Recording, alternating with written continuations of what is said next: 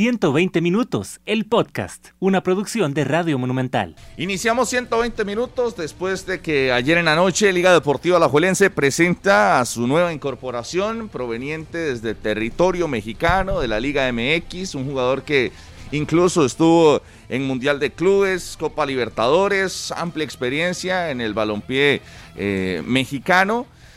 Daniel Arreola se llama el nuevo defensor de la liga con 35 años, el sustituto natural de Adolfo Machado para la siguiente temporada. Eh, ya veremos cómo le va en el balompié costarricense después de que lo vimos incluso anotando goles a larga distancia de pierna izquierda. Es un recurso que tiene, por lo menos estuve viendo algunos videos y aunque sé que a veces en YouTube usted encuentra lo mejor de lo mejor, ¿verdad? Nada más hacen un, recopilado de, pocas jugadas y obviamente las más, las más espectaculares. Sí, es un recurso con el que cuenta este Daniel Arreola que eh, llega a ganarse el corazón de los manudos y a ganarse un puesto en la formación titular donde compartirá ahí esa lucha con Junior Díaz, Fernán Ferrón y bueno, José Miguel Cubero que también podría jugar en esa posición en zona de centrales. En el Saprissa, Carlos, yo sé que usted sigue esperando, sigue esperando tranquilo ahí en su Twitter intentando tirar al guito, pero no siga esperando Carlos Serrano por esos fichajes del Saprisa que vienen lentamente, lentamente activas. Buenos días. Rodolfo, buenos días. Cristian Bolaños ya está prácticamente, yo creo que listo. Lo de Bolaños estará listo en cuestión de días para firmar con el Saprisa. Eh, pues ya tiene oferta en la mesa Cristian Bolaños del Saprisa y evidentemente me parece eh, que si no pasa nada extraordinario, Bolaños jugará con el Saprisa. Ojo con este dato. Ayer compartía don Juan Carlos Rojas en redes sociales un mensaje para los aficionados del Saprisa. Y entre ese mensaje decía que hubo oportunidad del torneo anterior para ocho jugadores eh, más jóvenes. La mayoría debutaron en la primera división. Pero lo que pasa es que estadísticamente estos jóvenes juegan menos del 5% de los minutos disponibles para los futbolistas del Saprissa a lo largo de las 18 jornadas que disputaron en el campeonato. Es decir, los jugadores del Saprissa, jóvenes, esos ocho futbolistas, que ya le voy a citar los nombres, Jugaron un total de 706 minutos en total entre los ocho, es decir, prácticamente 90 minutos por cada uno a lo largo del torneo, aunque hay unos que tienen más que otros. Saprisa en total tuvo 17.820 minutos disponibles y estos jóvenes solo sumaron 706, un dato que revela eh, cuánta participación y cuántos tuvieron minutos los nombres. Jordi Evans tuvo 348 minutos, es decir, prácticamente tuvo el doble de, o la mitad de estos 706 minutos.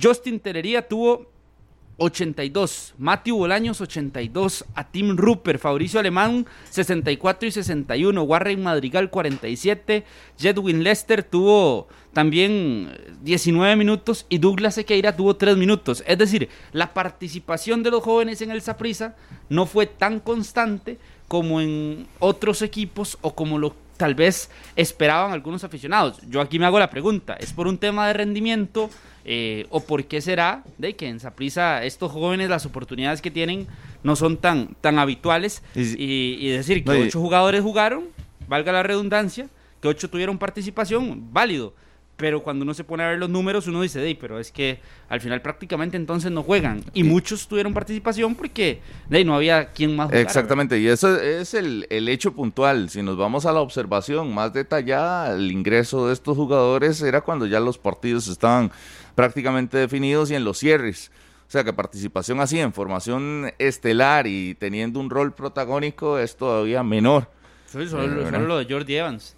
Digamos que tuvo dos partidos, tres partidos de titular y, y uno como variante. Y, exacto, partidos donde se daba descanso a jugadores previo a, CONCACAF y, demás. Nada más, antes de saludar a, Pablo, enviarle un caluroso saludo a César Arrieta, mi profesor de inglés en el colegio, que me escribió por ahí en la mañana.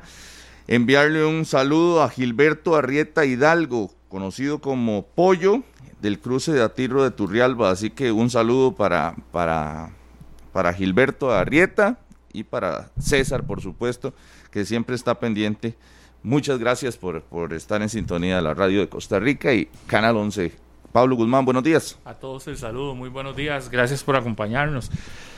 Eh, Esto, la llegada entonces de Arriola, que eh, aparece como el nuevo refuerzo de la Liga Deportiva Alajuelense, descarta una que yo no sé qué tan cierto llegaba, llegó a ser en algún momento que Kendall Waston fuese una opción en la Liga Deportiva Alajuelense, pero me parece que ahí ya se descarta, ¿verdad? Ya, ya no, Sí. ya la liga no necesitaría un defensa más, eh, un central más. No, porque hay que recordar, Pablo, lo de Van Putten también, ¿verdad? Que llega, eh, es un joven, pero podría tener minutos en el primer equipo. Podría ser, pero igual para ser titular, digamos que se fue uno Machado, que era titular, y llega, eh, el, el cambio va a ser este muchacho.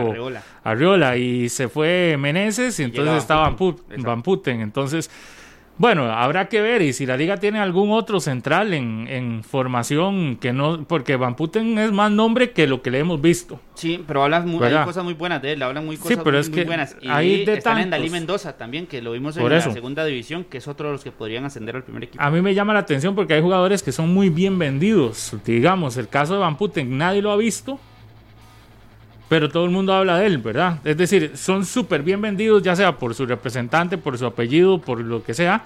Pero digamos, la liga puede tener algui- alguno otro ahí también que pueda ser eh, candidateable a- de los que estaban ahora en el equipo de, de Escasuseña, ¿no? Que podría aparecer. O está el mismo Van Putten, o no sé. Pero la cosa es que si nos vamos a una titular, Machado, eh, el puesto de Machado lo, lo toma este muchacho mexicano de 35 años, Arriola.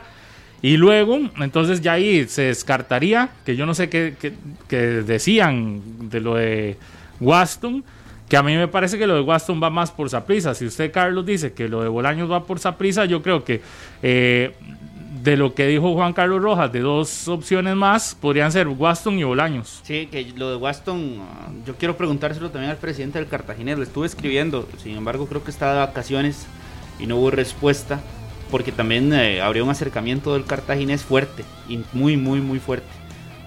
Pero obviamente que iría por el Saprissa. Saprissa tiene que ir por esos dos, así, así es, Carlos. Sí. Tiene que ir por, por eh, jugadores de peso.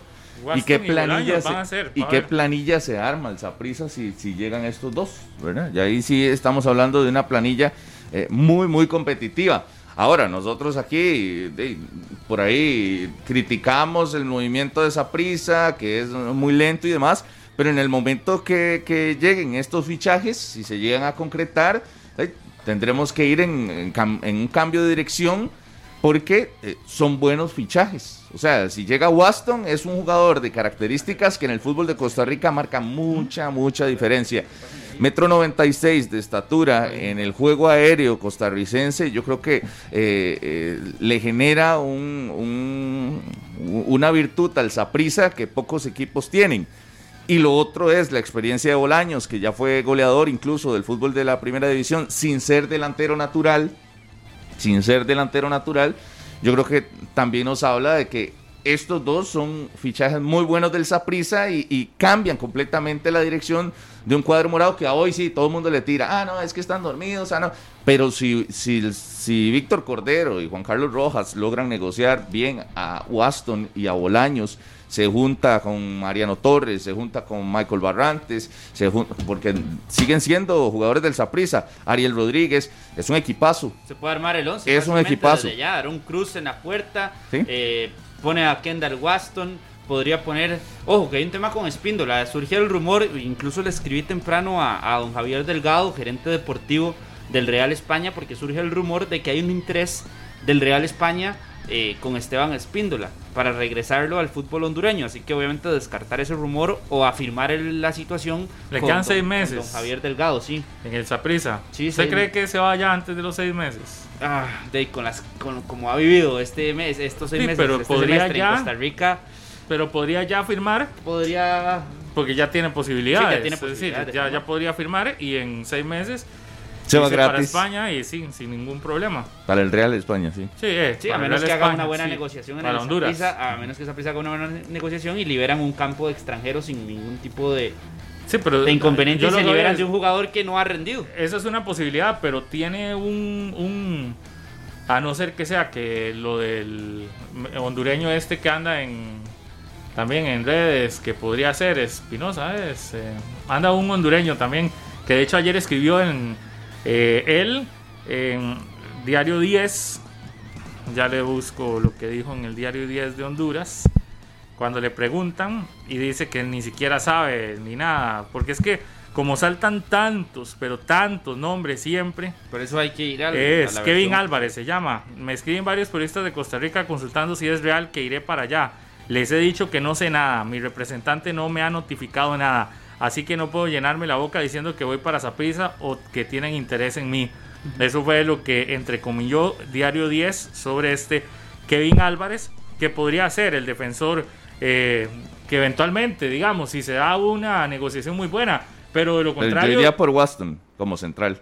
Sí, sí, no, ah, no, en, por el, eso, en por el entendido de que Pero la, Carlos dice que Espíndola, de que libera va. una, liber- liber- Si no llevaría, una- si lleva a Waston, no llevaría un central. ¿Para qué? No, No, si pero se el va caso de que se Espíndola. vaya Espíndola, porque ya ¿Por se eso? fue Johnny Acosta. Si llega Waston, Usted se queda con Waston y con. sí, el Aubrey extranjero David lo y- utiliza en otra posición. Waston, Aubrey y es que quedaría sin centrales. ¿Quién qué otro? de- Jalen. Aubrey- ¿Dónde está Robinson todavía? Aubrey David y Robinson que, y, y Barrante lo ha utilizado ahí, a Guzmán también como planes B y C. Pero usted va a traer un extranjero para que sea el plan B y C de, de- de la zona defensiva. No, pero pueden buscar un extranjero que sea el plan A, a la par de Waston. Y sentar a Aubrey David. Aubrey David de lateral.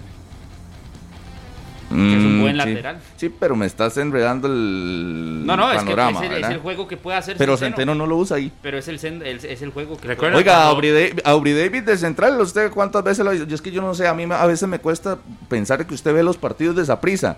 No, Pero es que no sé, no sé cuántos, cuántos de partidos le he central, visto ha con, jugado con con Centeno, ha jugado Centeno. todos de central. a Es que cuando David. a él lo Ha contratan de nuevo, todos de central, ha hay jugado que todos de recordar, central. Ah, hay bueno. que recordar que cuando a él lo contratan de nuevo, recuerdan hace no mucho, el, mismo Saprisa anuncia que lo contratan con la idea de que sea de central. Sí, sí, pero esa No idea es no depende del lateral. Saprissa, esa idea depende No, del entrenador. Pero por eso, porque y el el que lo entrenador contrató- actual, el entrenador Pero actual el lo que, lo- el que de lo contrató lo fue Pate. pero la pero tiene Sí, la pero- salvedad de que puede jugar como El que lo- lateral. sí, pero el que lo contrató fue Pate y No, no Pate lo contrató pero para hacerlo. que venga como central. Y así lo anunciaron cuando lo, lo trajeron de nuevo. Porque yo no sé si Sí, usted pero se acuerda que marcha, David Pablo, había puede venido. tomar- de la- durante la marcha usted puede Sí, tomar pero el decisiones. técnico lo contrató para ser Sí, central. la Lo puedes lo puede poner usar. como lateral, sí, Eh, estamos de acuerdo. Barrantes lo contrataron para hacer contención y ha jugado como central, porque durante la marcha usted puede efectuar Sí, pero ese usted sí lo ha visto. A, a Aubrey David de lateral lo ha visto. No, con Centeno, ¿no? Ah, Yo bueno. lo que digo es que si estos un montón de nombres saltan, sí, no sé si serán ciertos o no.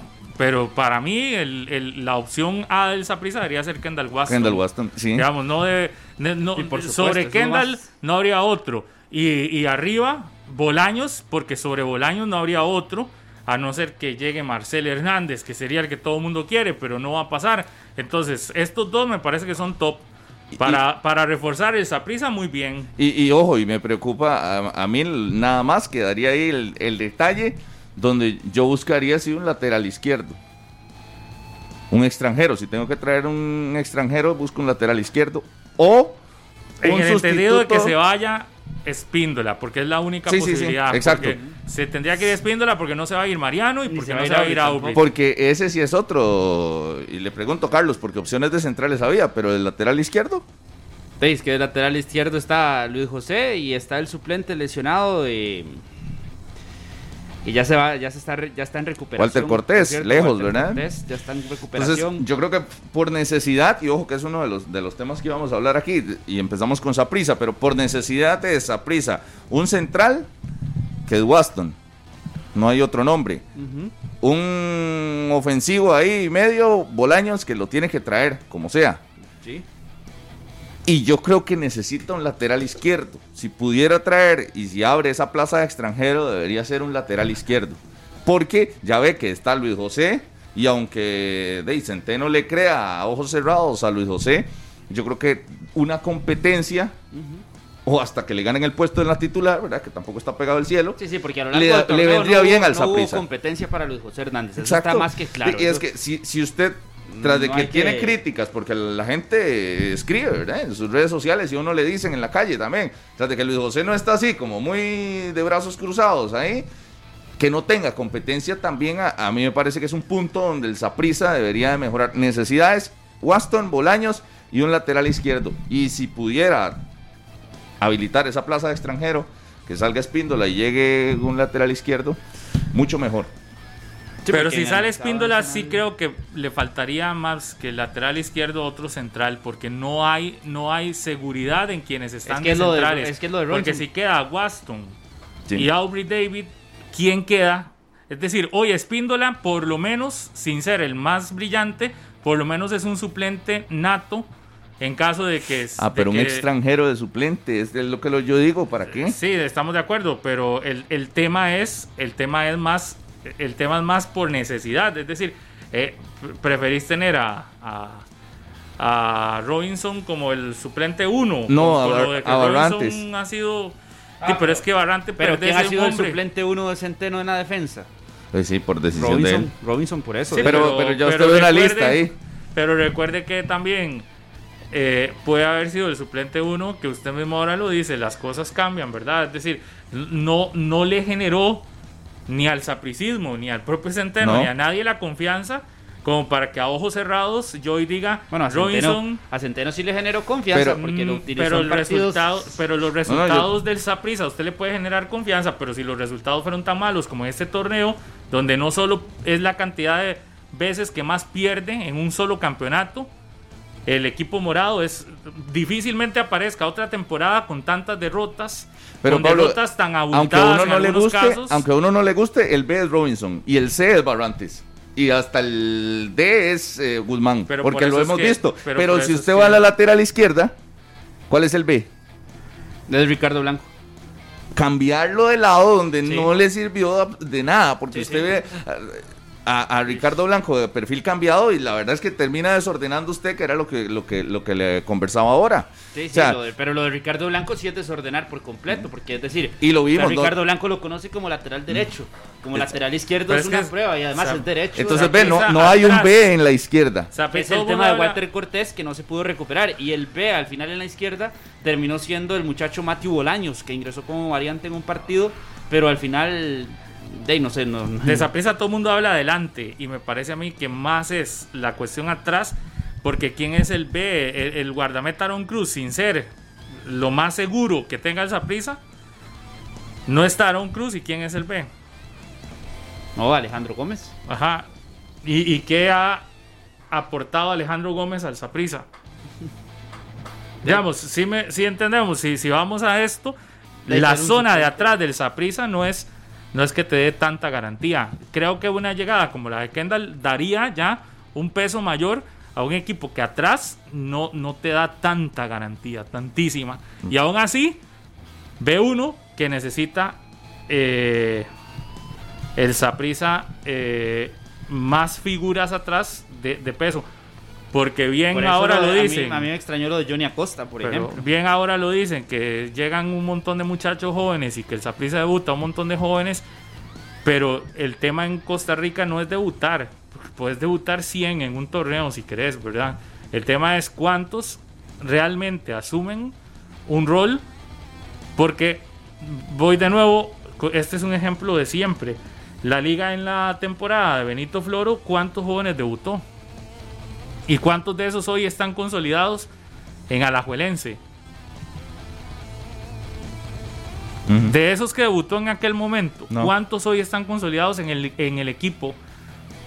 Digamos, eh, por Jürgen eso. y- Román es lo más cercano. y, y- y Y si, y si nos vamos hacia allá, en otros equipos, ¿cuántos de esos que se debutaron están consolidados como titularísimos en otros equipos? Es decir, puedes debutar un montón, pero el hecho de debutar no te asegura, no te garantiza que sean jugadores que estén eh, eh, a la altura de ponerse una camiseta de un equipo como el Saprissa o de un Muchos no equipo están como a la la altura de Liga. ni siquiera de la primera división. Eh, y entonces usted dice, "Di, sí, puedes tener un montón de, de debutantes, pero ¿cuántos de esos se ganan? Se ganan por méritos, por condiciones, el estar... mm, Por eso yo, yo digo, ahora que mencionan a Van Putten en la liga, digamos, no, no, yo creo, usted lo puede mencionar, pero primero hay que exigirle verlo. Yo, yo hoy no puedo decir, ah, es que se fue Meneses y viene Van Putten. No, no, si no lo hemos ni visto. A ver, Meneses por lo menos en, en, en Guadalupe, es que ni siquiera está comparable. En Guadalupe Meneses era titular. En Guadalupe Meneses era un jugador regular. No, no puedes decir, ah, se fue este y lo cambio por este otro que ni siquiera lo conocemos. Por muy buen apellido, porque viene, no, no, me parece que es, es hacia lo mismo.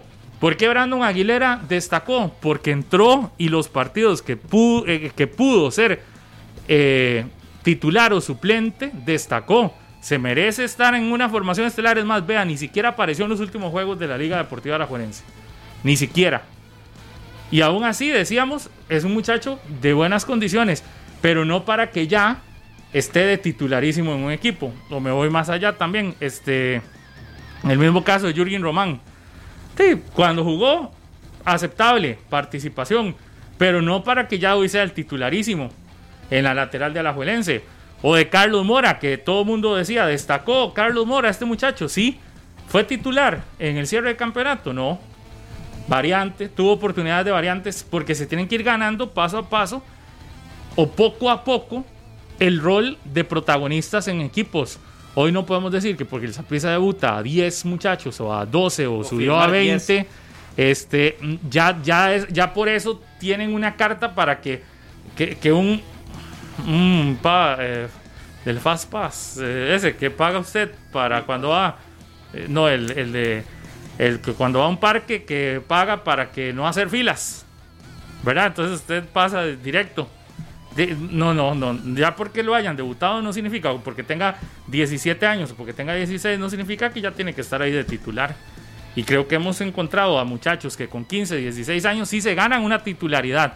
Y aún así, cuando llegan partidos fundamentales, la liga no termina ganando el título con los chamacos. ¿Verdad?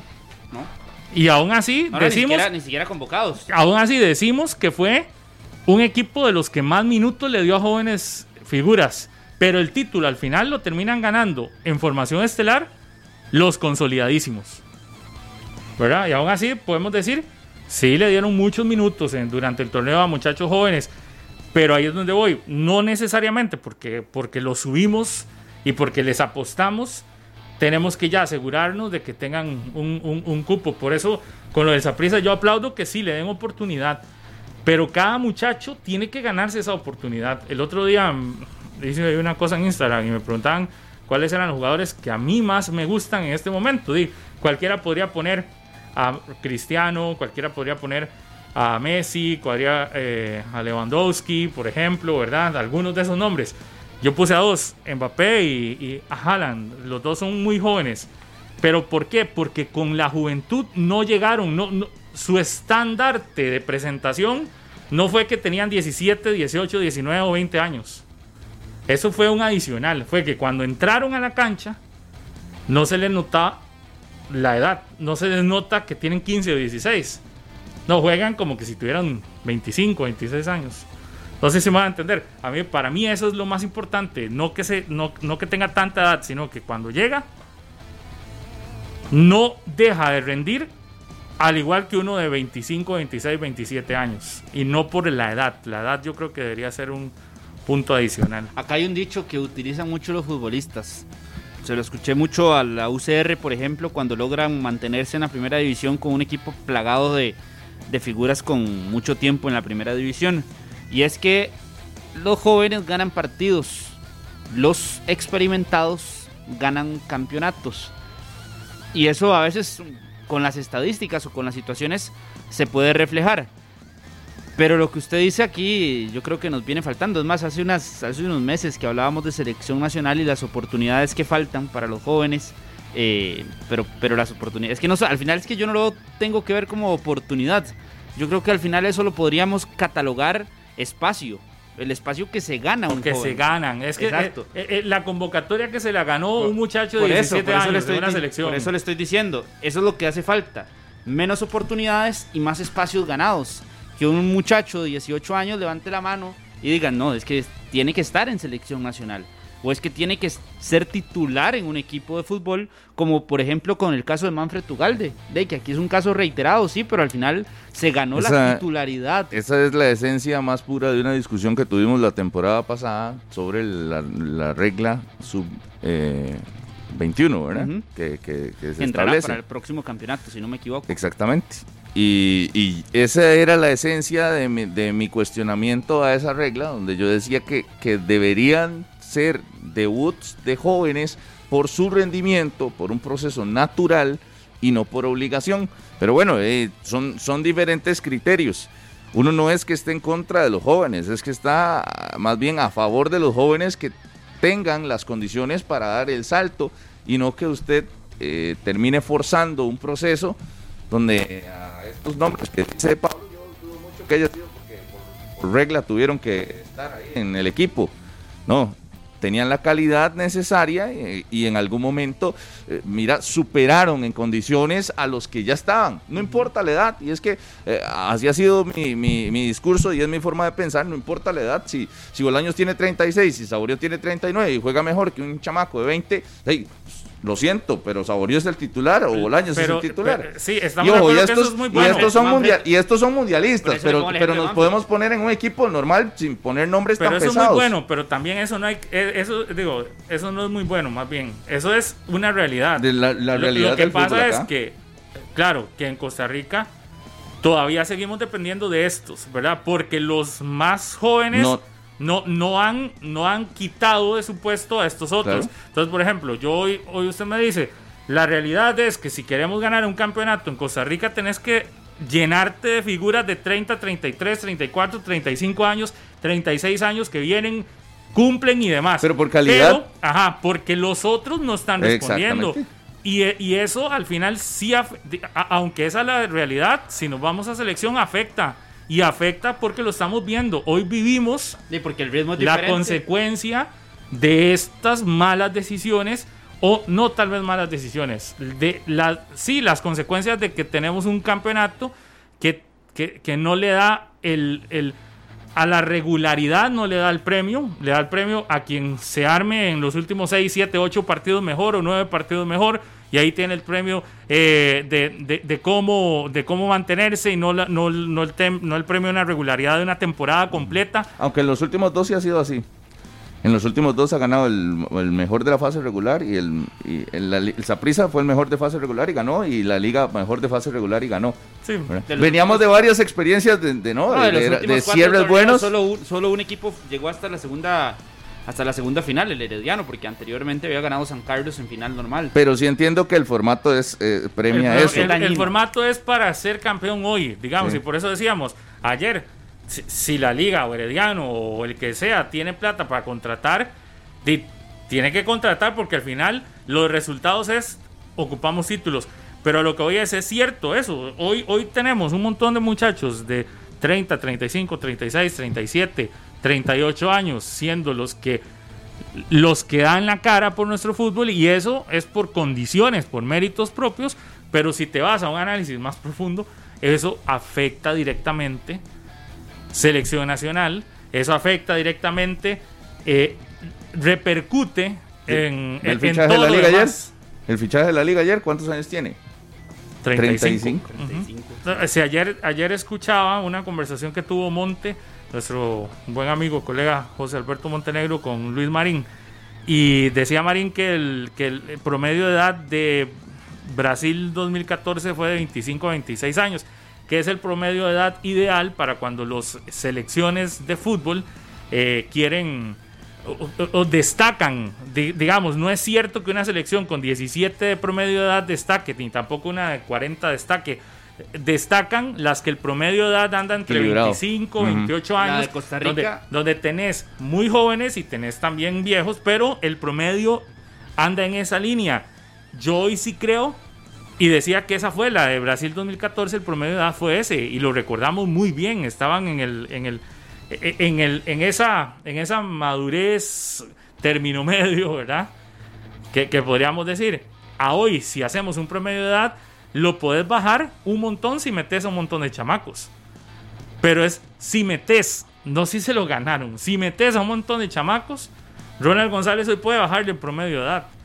Pero ¿cuáles son los resultados? veamos el último año y medio de la selección nacional o los últimos dos años.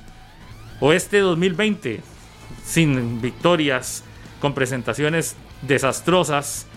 Eh, bueno, vamos los años y medio, porque este 2020 digamos que no lo contemos. Y esa es nuestra realidad también.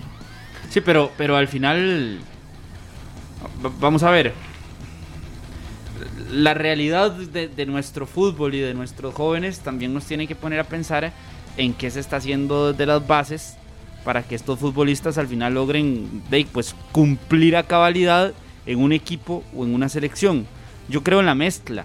Y la mezcla para mí es que un jugador experimentado esté acompañado de uno joven. Un día, por cierto, lo explicaba, si no me equivoco, fue, fue Douglas Sequeira o, o Ronald González con selección nacional, donde dijeron que, por ejemplo, en concentraciones, el más viejo iba con el más joven a la habitación. Y el más viejo, el más joven. Y así, en la mezcla, el jugador viejo le enseña, aconseja y guía al joven. Entonces yo aquí no sé qué tan buenas son esas guías. Por ejemplo, el momento de Alajuelense y el campeonato de Alajuelense, que Pablo ahorita lo citaba, de yo que es de muy bueno para el fútbol nacional en cuanto a eso. Porque pese a que sí, que no los vimos en unas instancias finales, a un Brandon Aguilera, Carlos Mora fue variante, Fernán Fairón al final fue una ganancia porque fue titular en las finales. Eh, con 20 años, Jürgens Montenegro con 19, 20, cumplió el 13 de diciembre, eh, fue titular en una final, eso al final es una ganancia. Usted se enfoca en la guía, yo me enfoco en el que lo escucha. No, pero, pero, pero la guía al final es, al final te provoca de que tengas que tener el rendimiento para que ellos... Pero la guía podrá ser impecable, Carlos, la guía podrá ser o no, o no ser la mejor, pero si la persona que lo escucha eh, toma en cuenta los consejos. Oye, yo, he visto ejemplos aquí de futbolistas jóvenes que yo estando presente escucho a jugadores experimentados dándole consejos. Sí. Y me ha pasado. Un jugador de, histórico lo he escuchado como agarra a un joven y le dice, vean, aquí, esto va a vivir usted en cuatro años, el camino que tiene que seguir es este, no se pierda. Y, por qué no voy tanto? Yo, eh, o sea, la guía acá en Costa Rica. Es que eso es darle una responsabilidad al que no le, eh, la responsabilidad es del que quiere salir adelante. Le estás endosando una responsabilidad al, al, otro que ya hizo su carrera. Que bien pero el otro puede aportarle, Pablo. Claro, usted, usted, puede aportar, pero no es responsabilidad del que. No es responsabilidad de Brian Ruiz, por ejemplo, poniendo un ejemplo así. No es responsabilidad de Brian Ruiz que al que le ponen en su, en su habitación para una concentración de selección o de la liga o de lo que sea que surja.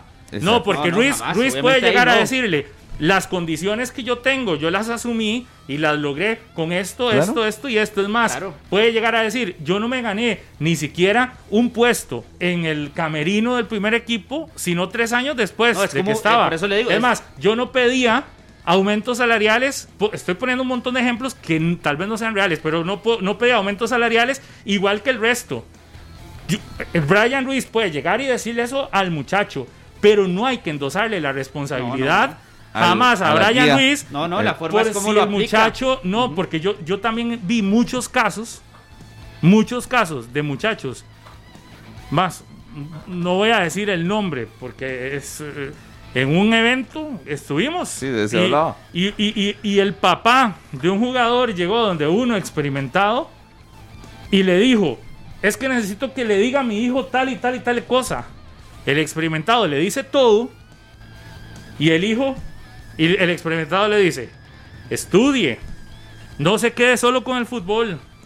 No sé qué es, el fútbol es... A mí me pasó. Ajá, el fútbol es, es, es, es, es por, y al muchacho fue como que le entró aquí y le salió por acá y hoy claro y hoy pero y hoy la historia la historia fue fue de que de que salió y volvió eh, eh, salió y volvió esa es la forma por eso es la forma de cómo se aplica por ejemplo ayer, la ayer alguien escuché dar, dar un consejo en un programa en vivo incluso aquí a don Hernán Morales aconsejando a Jürgens Montenegro le dijo Jürgens aprenda inglés eso le va a ayudar mucho en su carrera porque usted va a una conversación y está hablando su agente con el del otro equipo y usted no habla inglés, no va a entender. Es mejor entender. Se lo dio en vivo el consejo Jürgens, eh, don Hernán Morales a Jürgens Montenegro. Y eso es ahí está. Ya dio el consejo, usted aplíquelo. Y, si yo, quiere o si no quiere, yo- no lo aplique. Yo entiendo que la formación acá hay mucho, mucho por crecer, pero si, si los oídos de todos esos que están siendo formados están tapados, de cuesta mucho. Por más, por más bueno que usted sea formando, si, el, si la persona que recibe no, no le entra, de ahí no. no. Y, y, y ojo, que porque a Guanchop, ¿quién le aconsejaba? ¿Y quién le, quién le contaba sus historias en Europa antes? ¿O cuál referencia había tenido? ¿O al mismo Medford? O al mismo Fonseca, o, o todavía más atrás, a los de Italia 90, A Callazo. ¿quiénes le decían, quiénes formaron a Cuando estos? Callazo se va a Alemania, ¿quién ¿Quiénes lo formaron? Los form- se formaron un- con la. con tenían el- un CAR, tenían un, un proyecto gol. Se, se formaron con el látigo en Ah. el buen sentido de la palabra. ¿En qué sentido? En que tenían que trabajar Claro. y, y- y trabajar, es decir, trabajar, ir a coger café y luego ir a Sí, entrenar. pero eso del látigo ya se acabó, ya eso No, ya, ya, o sea, hasta las estamos- nuevas generaciones no, estamos, no, no, no. Porque las ya- nuevas generaciones No. cada vez aprenden menos de esas cosas. Pero ese tipo de formación, ese tipo de formación no era mala tampoco. No, no. Ese tipo de formación más bien le da a Costa Rica Carácter. el primer mundial en la historia Sí. Y valoraba. sin ni siquiera ser ninguno profesional y sin ni siquiera hacer ninguno dedicarse al 100% a esto. Y mentira que tenían este el CAR, CAR. ni mentira que tenían una nutricionista, y mentira que tenían nada de esto. Y Medford fue y le gana en velocidad a los suecos que tenían todo lo demás. Y entonces usted me dice, recibió consejos muy probablemente. ¿Y de quién? De Bora, muy probablemente. Fue el primero que los aconsejaba y aconsejándolos sin ni siquiera seguro de entenderles, eh, entenderle el idioma a, a Bora, porque cuando llegaban era más complicado. Aquí es donde vamos. Sí es cierto, el acompañamiento es fundamental y uno aplaude que hoy esté el CAR y uno aplaude que hoy esté eh, las nutricionistas o los nutricionistas haciéndoles planes alimenticios y demás. Pero el éxito de una figura depende del desarrollo que quiera la figura. Porque muchos que no han tenido nada de eso lograron sobresalir en sus profesiones. Y ya háblese no solo de fútbol, de cualquier otra profesión, porque ese, ese consejo que dio don Hernán ayer aquí, yo creo que aplica a la vida Claro. Claro, para cualquiera. Para cualquiera que quiera desarrollarse. sí. Puedo aprender a hablar inglés, en cualquier momento puedo aprender y puedo aprender poco a poco en un proceso. Pero la- las es más, los consejos están a veces hasta en internet. Sí. Lo que pasa es que muchos siguen más Instagram que los consejos que pueden en internet. Usted vaya a YouTube y en YouTube puede encontrar Todo. historias de vida Sí. que sirven más de consejo que estar 10, 10, 10 años sentado a la par de alguien que me esté diciendo lo mismo todos los días. Sí. Lo que pasa es que si yo no lo aplico, ¿de qué me sirve? Tengo toda la mano. Igual el compromiso, Pablo. Usted, eh, las sesiones de video, nada más, para, para terminar. Porque sesiones de está- video. Usted puede hacer bien, bien sesiones de video a través de YouTube o buscar usted los mecanismos para instruirse por usted. No llegar a que el entrenador venga y me diga, bueno, conózcalo, él es el número 3 de tal equipo. Usted lo puede estudiar antes y llegar a decir, sí, profe, ya yo sé quién es. Ya yo, ya yo sé que, quién es, lo voy a ya lo he estudiado, llevo tres meses estudiando porque ya sabía que iba a jugar contra el Olimpia. Entonces, de por supuesto que ya sé quién es ese y ya sé qué movimientos me hace, profe. No, no es mi entrenador quien me tiene que explicar quién es el lateral izquierdo o quién es el contención del Olimpia. Ya yo, como futbolista, es mi trabajo. Entonces ya yo lo estudié y lo vi en YouTube, le busqué los datos, de dónde viene, qué, qué carrera tuvo. Entonces es, es, es por ahí nada más un tema ahí para, para, para dejarlo y, y- y el tema del profesionalismo del futbolista costarricense. Sí, y el crecimiento de los jugadores. Ya tenemos eh, en línea a don Ricardo Chacón, parte de la organización de los 90 minutos por la vida, que serán a partir de este domingo. Así que Don Ricardo nos puede decir que él mismo lo vivió. también El desarrollo de un futbolista depende en más de un 90% propio o más. Don Ricardo, muy buenos días, porque hablamos del tema, es decir, el acompañamiento es necesario, pero también cuánto depende de la decisión propia. Qué gusto saludarle, ahí lo vemos en la cancha del Estadio Nacional de nuestra belleza eh, arquitectónica, futbolística eh, más importante de Centroamérica y de la que nos sentimos todos y todas orgullosos. ¿Qué tal, don Ricardo? Mucho gusto, don Pablo. Un saludo muy especial a ustedes y, como siempre, el agradecimiento por, por el apoyo eh, para con 90 minutos por la vida y la Asociación Lucha contra el Cáncer Infantil. Y bueno, estaba escuchándolos conversando y, por supuesto que tienen toda la razón. A ver, eh, bueno, en la época de nosotros posiblemente no se ganaba tan bien y menos posibilidades habían de ir a jugar al extranjero, ¿verdad? Entonces, en realidad lo que, lo que ganamos más que, que lo económico, porque hasta después de, por ahí después del Mundial de Italia 90 empezó a, comercializarse, como decía Jorge Valdano, a comercializarse el fútbol mejor de lo que, de lo que se jugaba, ¿verdad? Y, empezaron los patrocinadores y ya empezó a haber mucha, eh, mucho dinero por medio, ¿verdad? Pero, pero en realidad la época de los 80s y de los 90s, por ejemplo hasta el 96 que me retiré, el jugador de fútbol no ganaba tanto como lo hace ahora y tampoco tenía tantas posibilidades como, eh, como, como es ahora para, para poder ir a, a, jugar al extranjero, ¿verdad? Porque aparte de que pues tienen muchas condiciones, eh, el fútbol de Costa Rica se ha expuesto de muy buena manera en los últimos mundiales, sobre todo en Brasil 2014 y, y además hay muy buenos agentes de jugadores que hacen que, que los jugadores tengan muy, buen, muy buenas opciones afuera, pero, pero por supuesto, o sea, la formación integral es, es fundamental para cualquier cosa en la vida y en el caso de los futbolistas con más razón porque, bueno, tienen la posibilidad de ir a jugar a, a otros países, conocer otras culturas y a veces les cuesta mucho adaptarse, ¿verdad? Y es precisamente por un tema de formación integral. Eh, a uno le da pena porque si uno hubiera tenido esas posibilidades que ve uno, que tienen algunos jugadores, la verdad que posiblemente las hubiera aprovechado mucho más de lo que algunos de los muchachos las aprovechan y, y bueno, ve uno que al año o a los dos años ya se devuelven, posiblemente a veces por, eh, por falta de educación y falta de formación. Eh, y la verdad que en el caso de Manfred me alegró muchísimo ver la, la noticia que salió en estos días. Eh, a mí me parece también que es un excelente muchacho, conozco al papá y, y, qué bueno, ese es uno de los buenos ejemplos que deberían los demás muchachos de, de, de, secundar porque, porque, bueno, uno lo primero que tiene que hacer en la vida es darle gracias a quienes eh, fueron sus progenitores eh, y a quienes no solo le dieron la vida, sino le ayudaron a hacer lo que hoy en día son. Pero por supuesto que la formación integral, la educación, eh, terminar, a Dios gracias, como este servidor, terminar una carrera deportiva con un título debajo del brazo es fundamental. Ahora hay muchas posibilidades, los equipos tienen convenios con universidades y la verdad que el jugador que no estudia es porque no quiere.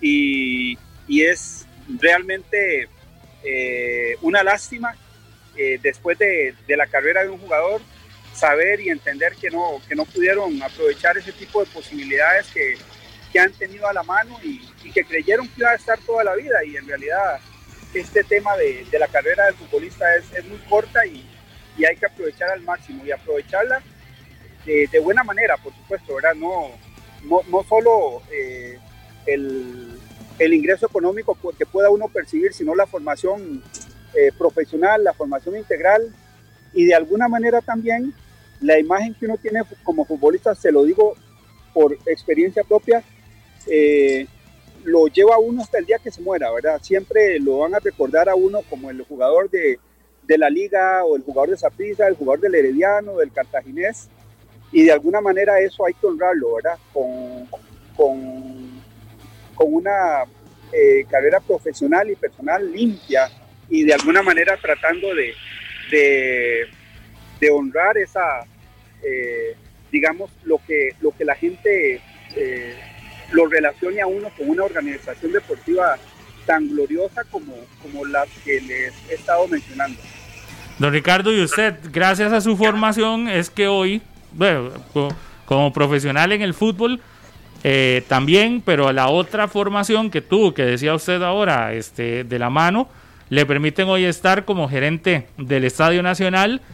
Y aunque no venimos a hablar, no estamos hablando del Estadio Nacional, que se ve muy bonito y que por cierto el paseo de Navidad que tienen ahí, este, se ve espectacular, ¿verdad? El proyecto este que se desarrolló en este fin de año allá. Pero adicional usted también hoy nos viene a hablar de algo en lo que trabaja Donoren ya en los últimos más de 20 años, ¿verdad? Eh, y es los 90 minutos por la vida, que este año como a todo y a todos lo afectó el hecho de no tener público, pero le permite al, al, televidente, al que nos escucha, la posibilidad de ayudar y de apoyar a pesar de que el estadio no va a estar eh, abierto para recibir aficionados. Y hoy tal vez, don Ricardo, lo más importante es recordarle a la gente por qué sí se hace, por qué este dinero es fundamental que se pueda recoger. Porque ustedes bien pueden decir, no lo hacemos, pero es que no hacerlo significa un año sin atención para familias, para niños que, eh, que, que, que gracias a la Asociación de Lucha contra el Cáncer Infantil pueden tener espacios para quedarse si vienen de lejos, pueden tener un apoyo adicional en medio de la difícil situación que ya es enfrentar una enfermedad como la del cáncer. Sí, así es, don Pablo. Creo que pues eh, le agradezco mucho porque usted conoce muy bien el proyecto, usted es parte del proyecto porque gracias a ustedes los medios de comunicación eh, hemos podido llegar a la gente y la gente ha podido entender eh, de lo que se trata. Y bueno, como usted bien lo dice, producto de la pandemia no quiso, no quiere decir que, que no hay nuevos casos, siguen habiendo 170 casos al año, eh, tres nuevos casos de niños con cáncer, eh, perdón, cada tres días un nuevo caso de, niños con cáncer, siguen existiendo las necesidades, tenemos un precioso albergue que construimos o ampliamos hace tres años de 12 a 32 habitaciones, cuyo costo fue de millón y medio de dólares y fue producto de 90 minutos por la vida. Eh, a Dios gracias.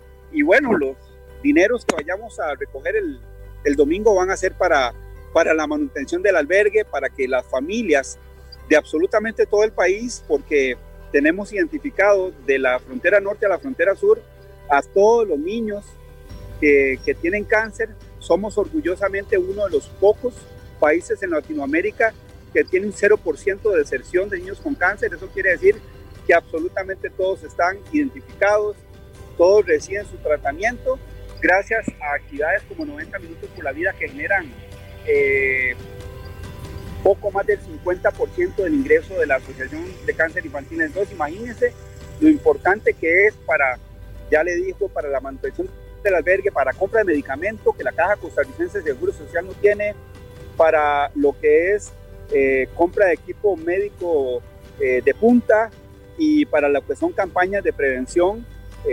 bueno, porque el cáncer no respeta condición social, económica ni raza. Y entonces posiblemente, Paulo, hoy estemos ayudando a niños que ni conocemos, pero mañana puede ser un familiar, eh, una persona cercana que pueda tener un niño que, le pueda dar cáncer y, y, esa es, al final, como dice la, el lema de la Asociación de Cáncer Infantil, gracias por salvarme la vida sin conocerme. Ese es el objetivo eh, bajo el que eh, hemos hecho desde hace 25 años, el 28 de mayo de 1996 iniciamos con este proyecto.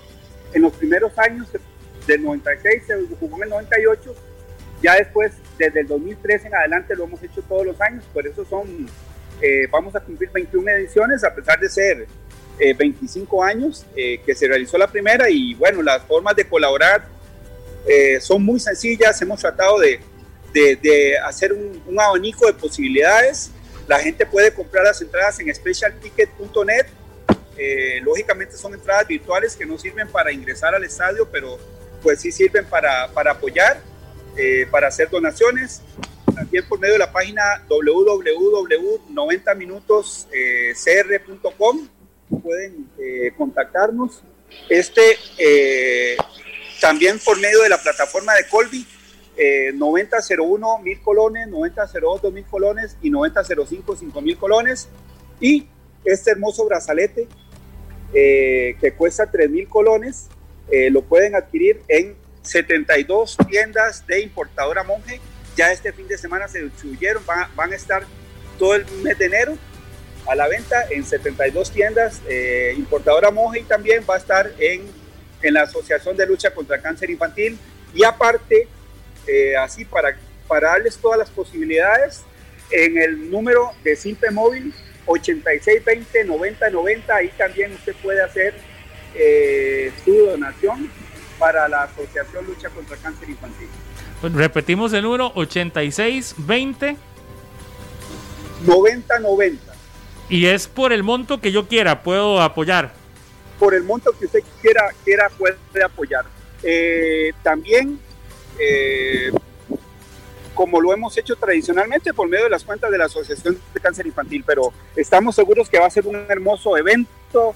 Eh, primero Alajuelense Cartaginés, el segundo partido Saprissa Herediano, el tercero Cartaginés Herediano y previo al clásico eh, que cierra la actividad eh, Saprissa Alajuelense, vamos a tener una hermosísima actividad que estamos seguros que le va a gustar mucho a todos los costarricenses, eh, porque le vamos a agradecer a las autoridades de primera respuesta contra el COVID-19 el trabajo que han hecho durante todos estos meses.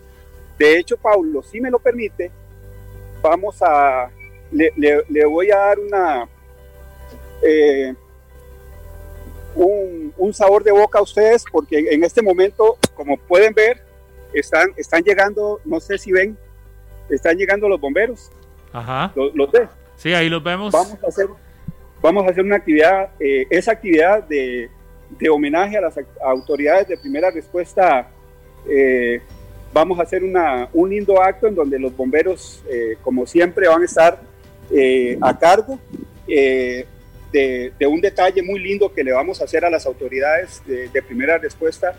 ese es un momento muy lindo que, esperamos que les guste a todos los costarricenses y sobre todo para reconocer el trabajo que, que han hecho todos, llámese Comisión de Emergencias, Ministerio de Salud, Caja Costarricense de Seguro Social, bomberos, fuerza pública, tránsito, vamos a estar todos unidos. Y estoy seguro que, que de alguna manera eh, todos vamos a compartir eh, lo que es el, el agradecimiento a, a, todos ellos que, que, nos han cuidado en estos meses tan difíciles para, para nuestro país. Don Ricardo, muchas gracias. Ahí está la información. En estos días vamos a estar recordándoles eh, a todos ustedes de, esta, de, este proyecto que este año se tiene que realizar el domingo sin público, pero como bien lo decía don Ricardo, hay opciones de colaborar, todas las opciones. Eh, hoy y mañana eh, también en escenario deportivo estaremos ampliando información sobre este, sobre este proyecto en las ediciones de Noticias Repretel también. Y yo creo que hay que reconocerle a usted, don Ricardo, a Christian Williams, que está ahí trabajando duro también, a Don Oren, a doña Mayra y a todas las personas de la Asociación de Lucha contra el Cáncer Infantil. Se nos van los nombres, pero las conocemos. A esas señoras empunchadas con las que nos hemos reunido y a toda la gente que trabaja en la asociación. Así que el abrazo, el saludo y el mayor de los éxitos, don Ricardo. Muchas gracias, Pablo. Y sí, como usted bien lo dice, esto es un trabajo en equipo. Aquí los organizadores no somos nosotros, nosotros eh, somos voluntarios, los organizadores son el Deportivo Saprissa, el Club Sport Herediano, la Liga Deportiva Alajuelense, el Club Sport Cartaginés, porque ellos son los que tienen el poder de convocatoria y los que nos han apoyado durante todos estos años.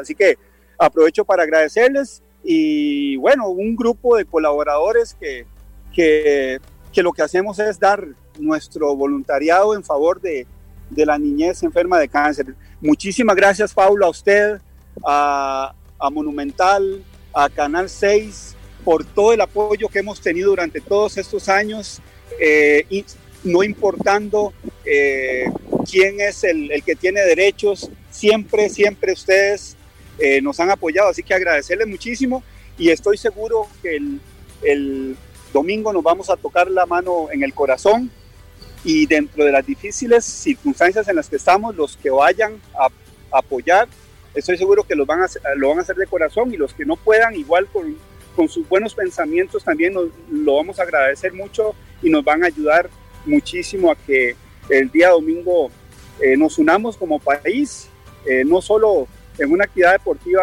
sino en una actividad social que estoy seguro que le va a gustar mucho a todos los costarricenses. Don Ricardo, muchas gracias. Feliz año si no nos usted, escuchamos y nos vemos. Y el domingo apoyar todos. Muy amable. Si Dios quiere, así es. Gracias a don Ricardo Chacón eh, desde el Estadio Nacional. Ya don Ricardo lo podemos tener de corresponsal, ¿no? Yo. Sí. Nos hizo el reporte ahí desde la cancha, que se ven muy bonitas condiciones, ¿verdad? Y en las mañanas muy bonitas ahí en el sector de la sabana. Hay que hacer una breve pausa, porque después del corte vendremos ya con información del nuevo fichaje de la Liga Deportiva Alajuelense. Estamos haciendo contacto con el periodista Álvaro Cruz de la cadena TUDN para que nos hable un poco del nuevo jugador de la Liga Deportiva Alajuelense, las condiciones que tiene y lo que podemos esperar del fichaje que anunció la liga ayer al filo de las 9, casi 10 de la noche y que este, será presentado muy probablemente el próximo 4 de enero, cuando ya Agustín Lleida esté de nuevo acá en el país, porque recordemos que Lleida está fuera de Costa Rica, en España. 4 de enero. Y, ojo esto, este muchacho Cruz ya está en el país. Intentamos conversar con él hoy, pero nos decían en la Liga Deportiva Alajuelense que... Eh, Arreola, sí.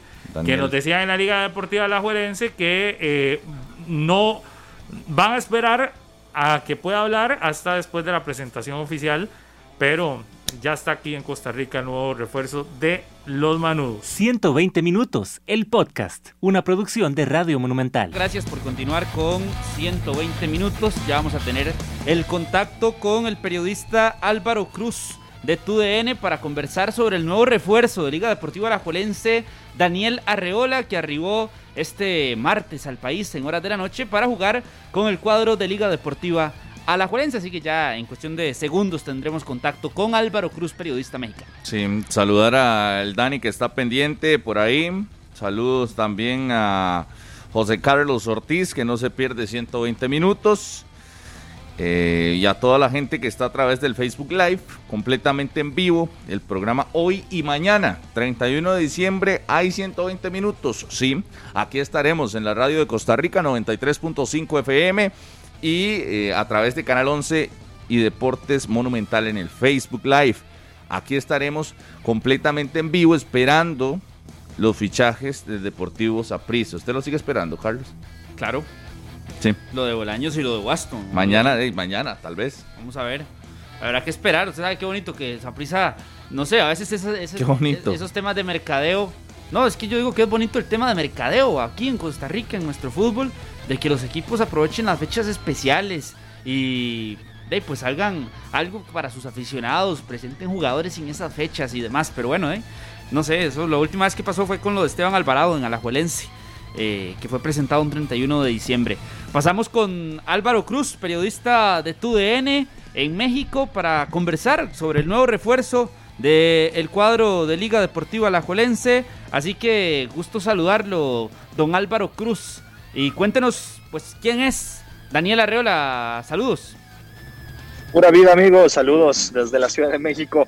Eh, sí, fíjate que eh, me, cayó un poco de sorpresa el tema de, Daniel Arreola ahora que me lo, me lo comentaban, porque bueno, veo que, que Alajuelense tiene muy buenos jugadores por ese lado izquierdo, ¿no? El caso de Facundo Zavala, el argentino muy joven de Rosario Central, que además es, es muy rápido y bueno en la marca, ¿no? Y Junior Díaz en la, en, eh, como suplente, pero que pues sabemos el potencial que tiene desde el Mundial de 2014, bueno, desde antes del fútbol alemán, pero teniendo su, su punto de, de, inflexión en el Mundial de 2014, que hizo una marca maravillosa sobre cualquier italiano que se le puso enfrente, ¿no? Entonces, eh, Daniel Arreola es un jugador que, que, se desempeña por el lado izquierdo como lateral, pero eh, pues tiene esa, esa eh, digamos, característica de poder encajar en cualquier punto donde lo pongan. Antes era un jugador muy rápido, evidentemente esa situación con la edad, con los años va, va mermando un poco, sin embargo la calidad que tiene Daniel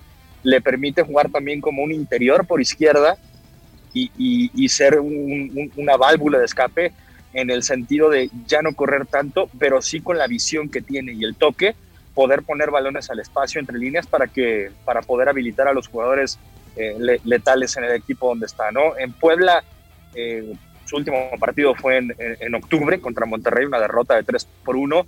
Ya no jugó los últimos partidos, ya no jugó la liguilla con, con el conjunto de la franja. Sin embargo, eh, siempre que, tuvo la posibilidad de entrar, me parece que hacía muy buenas cosas y yo, yo pienso que le va a venir muy bien al conjunto de Andrés, de Andrés ¿no? que aparte lo conoce bien él, cuando dirigía las inferiores de Pachuca. Eh, Dani estaba, Dani jugaba en, en, los Tuzos, entonces hay, un, perfecto conocimiento, seguro que Arevic lo tiene perfectamente contemplado. No sé en qué posición, yo, yo diría que lateral izquierdo no, pero, pero me parece que, que, lo tiene bien contemplado porque sabe que es un jugador que le va a funcionar, ¿no? Álvaro, muy buenos días. Rodolfo Mora acá. Eh, desde Costa Rica el, el, pensamiento es que conocemos muy poco de él. En la última temporada, ¿cómo le fue y qué, qué papel jugó con el Puebla, Daniel Arreola? Mira, es, es, un conjunto difícil el Puebla porque tardó mucho en, en encontrar eh, eh, su, su, alineación. Juan Reynoso, que, que, ahora ya no está como técnico, ¿no? Eh, después de la liguilla. De pronto Daniel jugó 12 partidos en, el, en el Guardianes 2020 BBVA MX y esos 12 partidos los hizo no, como titular todos, ¿no? Entonces, de pronto lo ponían como lateral izquierdo, luego jugaba como interior, eh, sobre todo en, la cuestión de las modificaciones para tratar de encontrar revulsivos, Daniel entraba para, para darle ese toque de calidad con la pelota y, y buscar la, la, habilitación de los delanteros, ¿no? En este caso Santiago Ormeño, que era, que era el centro delantero del equipo. Eh, no tuvo un papel, eh, digamos, protagonista dentro del equipo, pero es también mucho la parte en que Juan Reynoso tardó en, en encontrarle ese, ese modo y ese hilo al, equipo y eso, bueno, pues eh, hacía que, varios jugadores cambiaran. Realmente el lateral izquierdo de Puebla es Brian Angulo, que ya no está, fue del conjunto de Cholos, pero bueno, por su rapidez y demás, era el, el, el, lateral, el lateral titular, pero Dani era un muy buen recambio. Entonces creo hoy que, que sin ser el jugador protagonista que era en años anteriores, hoy Daniel tiene la calidad suficiente para encajar en cualquier equipo, eh, ya sea de recambio como titular, ¿no? Y dos, y dos consultas sobre eso. Virtudes de Daniel Arreola que, que, podamos enumerar. Es un jugador que llega a la línea de fondo, es un jugador que se caracteriza más por la marca, le gusta encarar el uno contra uno, no sé, eh, el perfil un poco de Daniel Arreola. Y lo otro, la mejor versión de él, ¿en qué momento la tuvimos? La primera, eh, es más fuerte en la marca ahora. Daniel es un jugador que se ubica muy bien y, ojo, es líder atrás. Él sabe ubicar perfectamente a la defensa. Con esa experiencia que tiene y la visión que tiene, sabe perfectamente ubicar a los defensores. Eh, es muy bueno en la marca. Eh, le gusta salir con el, con el balón al pie, que eso es importantísimo en cualquier equipo, el salir con el balón al pie. Sobre todo eh, con, el estilo de, que, maneja Carevic, que, me parece que lo sigue manejando allá en Costa Rica, de, no ser tan transitivo, sino más bien un equipo que gusta de, de ser protagonista con el balón y ahí es fundamental Daniel Arreola y su, y su buen pie. Se sabe meter entre líneas, sabe jugar a la espalda de los, de, los mediocampistas y hoy les decía, ya no es un jugador tan veloz, ya no es un jugador que apueste por, por ese desgaste de llegar a línea de fondo como sí lo hacía antes, pero es un jugador que perfectamente te puede hacer eh, lo, los relevos sin ningún problema, que puede llegar una que otra ocasión a línea de fondo sin ser tan insistente, pero que sobre todo su mayor virtud es la marca, es la, eh, el orden, el liderazgo y el buen toque de balón hacia el espacio. Y la segunda, la mejor versión de Daniel, eh, yo lo recuerdo mucho con Atlante. Con Atlante era, era, era un jugador que, que, era incluso seleccionable para, la, para el equipo mexicano, para el, para el Tri, y que precisamente esa, esa velocidad y esa, esa fuerza que tenía eh, le, le, le, permitía, le permitía destacar por encima de otros laterales, ¿no? la versión de Daniel en Atlante y la de Pachuca también en el 2012, me parece que son de los mejores Daniel Arriola que he visto. Y ojo, que a la Juelense no se lleva solamente un gran jugador, se lleva una excelente persona, es un tipazo Daniel. Álvaro, ¿qué tan altas pueden estar las expectativas de los aficionados? Aquí en Costa Rica, en los últimos años, con los extranjeros, eh, ha costado encontrar extranjeros que realmente destaquen por su nivel. ¿Qué ¿Qué tan altas pueden ser las expectativas con, con Daniel Arreola para los aficionados del equipo?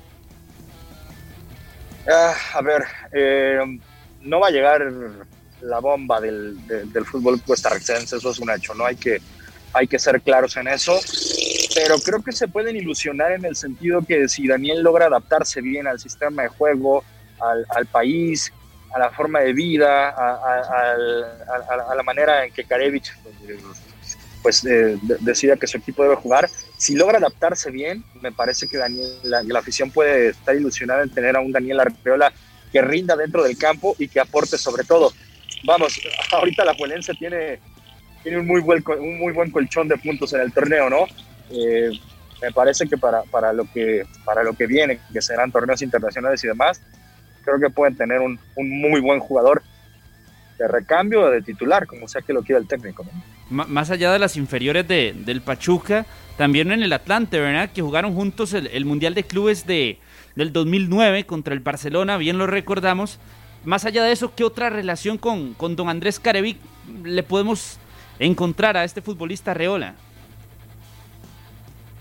Más allá de eso, no. O sea, bueno, lo conoció como jugador cuando, cuando, sí, cuando Carevic estaba en el Atlante y que aparte jugaba el Indiosito Solari eh, ahí con este equipo que dirigía el profe Cruz, que hoy llega como técnico de la América, eh, Santiago Solari. Y este y, lo que lo conocía en el, en el Pachuca son la, es la única relación, digamos, como jugador y como técnico que tuvo Andrés con, con Daniel Arreola.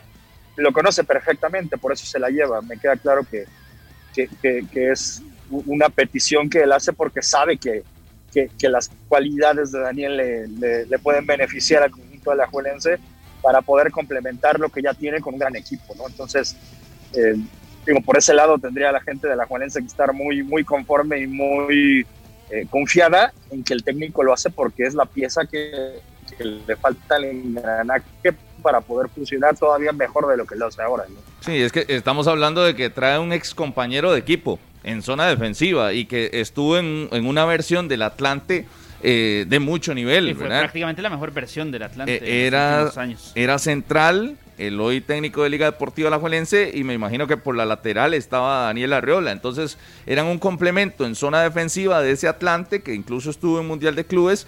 Así que la relación va más allá de un simple conocimiento futbolístico, sino que también compartieron mucho.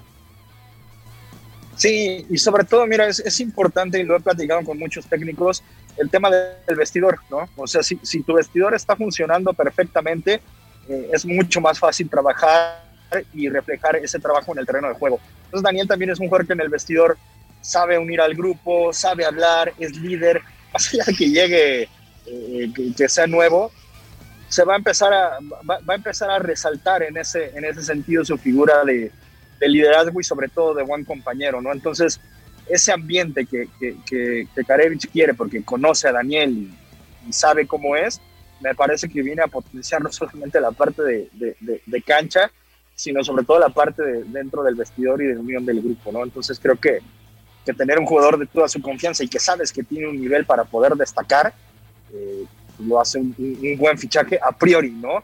Ahora, ya si dos meses no funciona, pues ya me echan una llamada y me dicen que me pasan todas las llamadas de la gente que nos está escuchando. que, por su trayectoria, Daniel, eh, Álvaro, perdón, puede ser capitán de Alajuelense. No sería de extrañar que en algún momento tenga la banda de capitán, ¿verdad? Por ese liderazgo. Incluso en Puebla, partidos importantes por toda banda de capitán. Incluso aquel partido contra el Betis fue el capitán del Puebla eh, en el arranque del partido. Sí, es por ese liderazgo. Pero vamos, está Brian Ruiz todavía, ¿no? Con Alajuelense. Sí. Difícil que le quiten a él como capitanía, ¿no? Ese liderazgo, pero, pero sí, vamos, sin tener la cinta a lo mejor.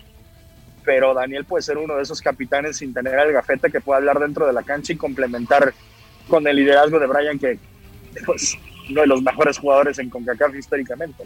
Sí, que era la, era la figura que tenía con el panameño Adolfo Machado, que salió del equipo se fue a San Carlos y entonces Adolfo Machado era esa figura experimentada como un segundo capitán, una voz de mando en la, en la zona baja de la liga que yo creo que termina ganando con, con Daniel Arreola y con esa experiencia y además esa confianza con el técnico eh, liguista. Que no sé, eh, Álvaro, si se escucha el nombre de Andrés Carevic para un eventual regreso al, fútbol mexicano, ya sea en primera o segunda división. O sea, ¿está en el radar de, ustedes eh, su presencia o su eventual regreso?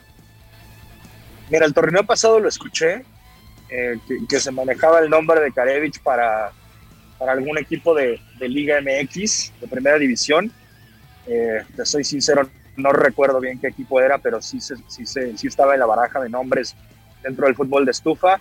Este torneo no, pero con la relación que tiene con Grupo Pachuca, Andrés Fácil, con Jesús Martínez, no, no se me hace extraño que Karevich esté en agenda si no funciona Paulo Pezzolano, por ejemplo, en, en el conjunto de los Tuzos es, un, es, un entrenador de casa, es, un entrenador que conoce perfecto el funcionamiento de, de fuerzas básicas, de primer equipo.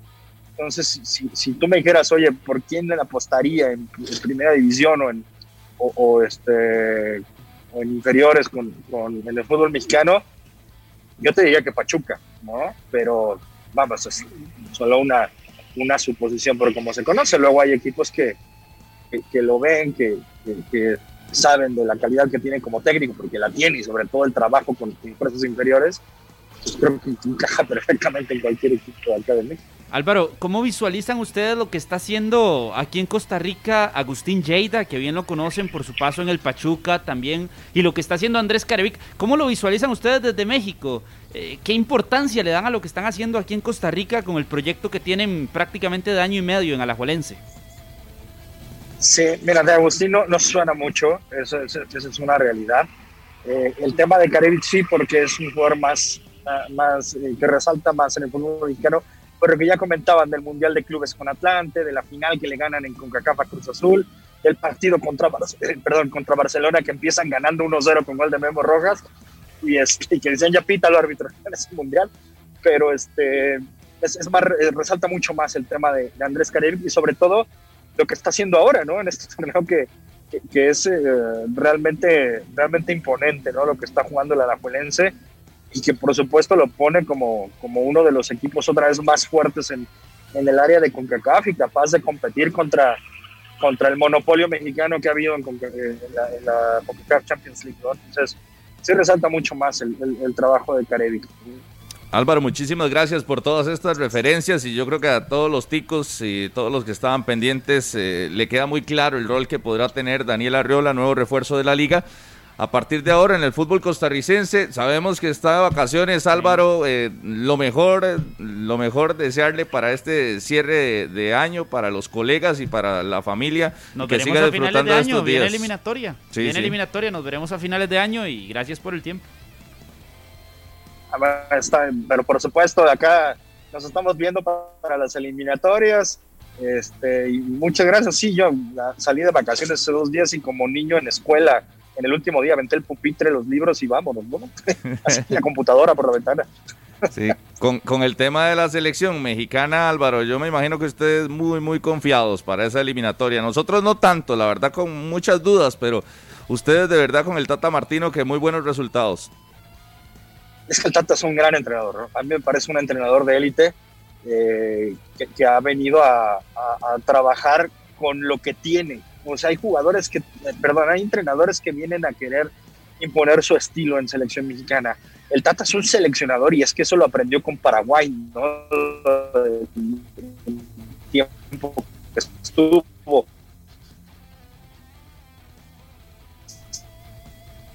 Lástima, ahí perdemos la comunicación un poco con Álvaro. Vamos a ver si la. Vamos a ver, Álvaro, si, la, si reconectamos ahí con Ahí lo escuchamos.